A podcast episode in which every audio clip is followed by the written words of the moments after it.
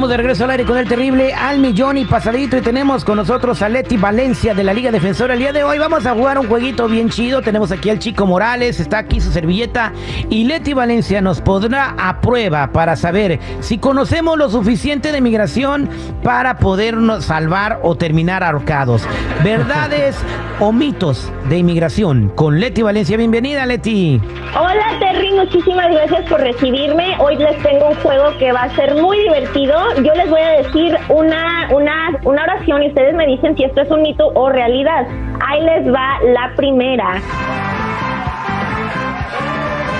DACA otorga automáticamente la ciudadanía a los beneficiarios después de cierto tiempo. ¿Ustedes qué creen? Bien, este, claro, pues si un chavito agarró su DACA, vamos a decir a los 16, 17 años de edad o, o más joven, y ya tiene 30 y mucho tiempo con el DACA, puede solicitar primero la residencia y luego la ciudadanía. Claro, eso es lo que yo entiendo del beneficio. Ay, Terry, estás muy equivocado. Bueno, primeramente, la residencia no, no la van a tener simplemente porque tienen el DACA, se tiene que aplicar para la residencia. Las personas que tienen el DACA ahorita, desafortunadamente, lo único que van a tener es la protección contra la deportación y un permiso de trabajo que se tiene que renovar cada dos años. Pero aún así, para llegar a la residencia tienen que tener una petición familiar o tal vez el VAWA o tal vez una petición de un empleador, pero ya después de que se les da la residencia permanente es cuando pueden aplicar para la ciudadanía y les quiero recordar que ahorita el programa de DACA sigue cancelado para las para las personas que quieren aplicar de manera inicial, pero si ya lo tienen lo pueden seguir renovando.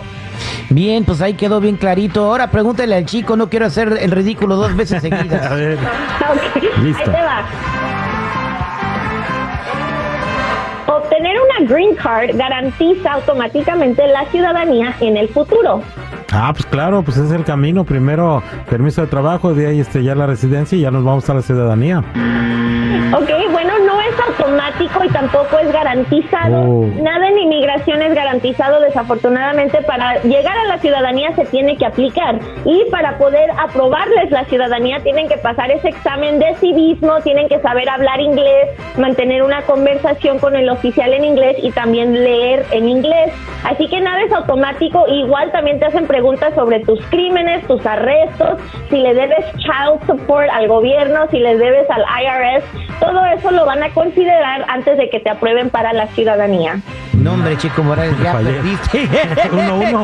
No, ya perdiste, no, ya perdiste la respuesta, ya perdiste las posibilidades, güey. Porque tú le debes al. oh, sí. pues, a- hasta el banco que no existe, güey. al que todavía no abre, ya estás endeudado ahí, pero bueno. y sí. Válgame Dios, bueno, vámonos con la otra, a ver si, si le acierto, Leti. Ok, les va la última y cualquiera pueden contestar esta. Los inmigrantes indocumentados no pagan impuestos a los Estados Unidos. Ah, Pues si no tienen un seguro social, ¿cómo reportarse? Mujer, ¿cómo van a andar pagando impuestos? ¿Con quién se reportan? ¿Quién les va a dar un reembolso? A, a ver, no, claro que no tienen que pagar. No, pues no.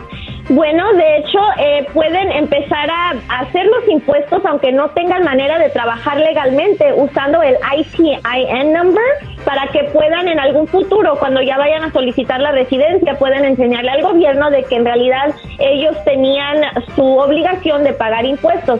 Si usted está en este país y está trabajando, aunque sea indocumentado, todavía existe esa obligación de pagar los impuestos al gobierno de los Estados Unidos.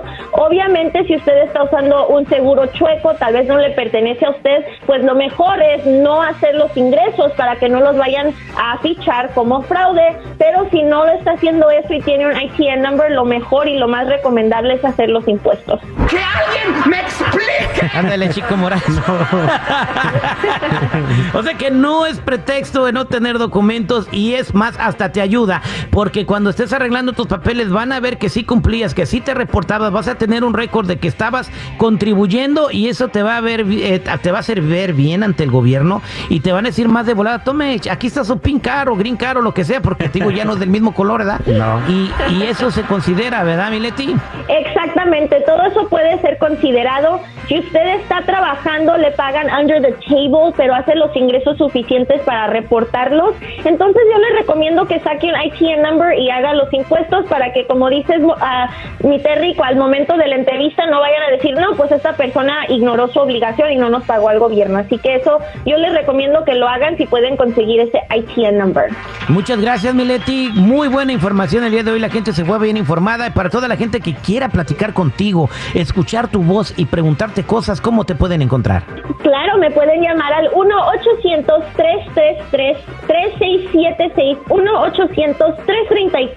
1-800-333-3676. La consulta es completamente gratis. Gracias, Terry.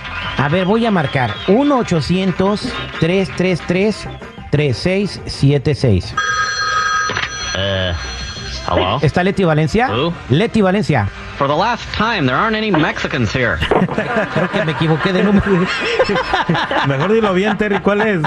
1-800-333-3676. Gracias, Leti. Claro, un placer. Cuídense.